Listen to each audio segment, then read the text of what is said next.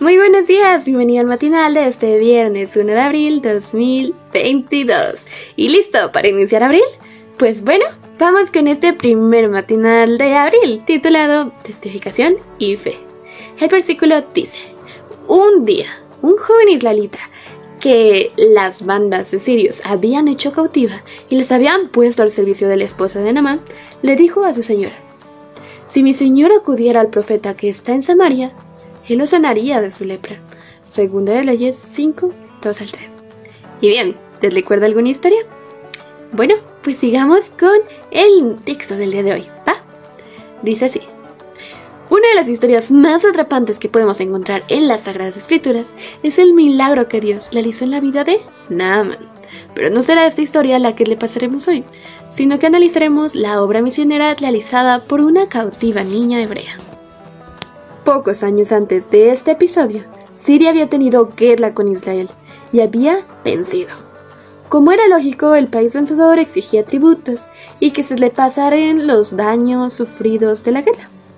Por tal razón, mm, de tanto en tanto salían grupos armados de soldados sirios que atacaban a los israelitas, los despojaban de sus bienes y los llevaban cautivos. Fue así que una niña israelita, la cual desconocemos su nombre, llegó como esclava a las tierras sirias. Su trabajo fiel y esmerado le ganó la simpatía de la esposa de un alto funcionario sirio. Conociendo la enfermedad de su amo, la niña cautiva se compadeció de él, y, olvidando su condición de esclava y lejos de tener rencor, manifestó su fe en el profeta de Samaria. Mm, aunque la Biblia nos relata que Eliseo haya realizado algún milagro con leprosos antes de esa ocasión, esta niña conocía las maravillas que se habían realizado por mano del profeta, y teniendo la seguridad que solo tienen los que poseen fe, ofreció a su amo la posibilidad de restaurar su salud. Así es.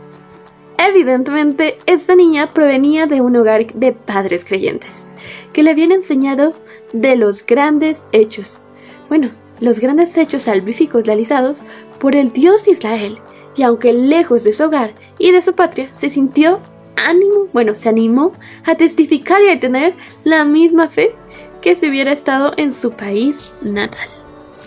Testificación y fe. Dos elementos sobre los cuales tienen que crecer nuestra vida espiritual. Con la testificación declaramos quién es nuestro Salvador, a qué grupo pertenecemos y para qué vivimos. Con la fe confirmamos nuestra testificación, creyendo en aquel que no hemos visto, mm, confiando en que sus promesas serán una realidad en nuestra vida y teniendo la certeza de su salvación gratuita. El Señor desea que nosotros, al igual que la niña cautiva, testifiquemos de su amor y confiemos en Él, para que otros en este mundo puedan tener la sanidad de espíritu que solo Jesús puede dar. ¿Y tú? ¿Qué opinas del aprendizaje del día de hoy? ¿Qué te parece lo que nos ha enseñado este ejemplo y enseñanza de hijas de Dios? Así es, cambiamos de categoría. Pero bueno, ¿tú qué opinas? ¿Tú tienes fe y testificas? Si tú no estás cerca de tu hogar, del lugar donde fortaleciste esa fe, los valores, los principios, las bases que tú tengas, ¿tú aún las mantienes? ¿Será que tu fe es tan fuerte que no importando qué, en qué situación eso se mantenga? ¿Y será que puedas testificar donde sea que estés? Hmm, muchas preguntas, ¿no te parece? Pero es así, cada uno te puede poner a pensarlas. ¿Qué pasará?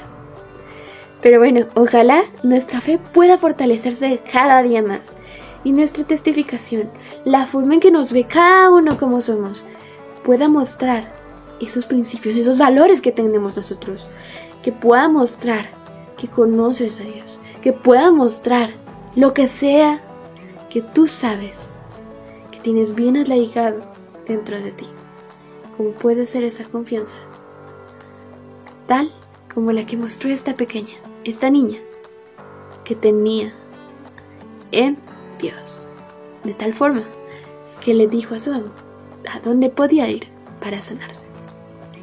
Así que bueno, ¿tienes suficiente fe para hacer algo por el estilo? Si no, a trabajarla. Y sí, sí, a mantenerla y a seguir trabajando. Que cada día podemos seguir mejorando más.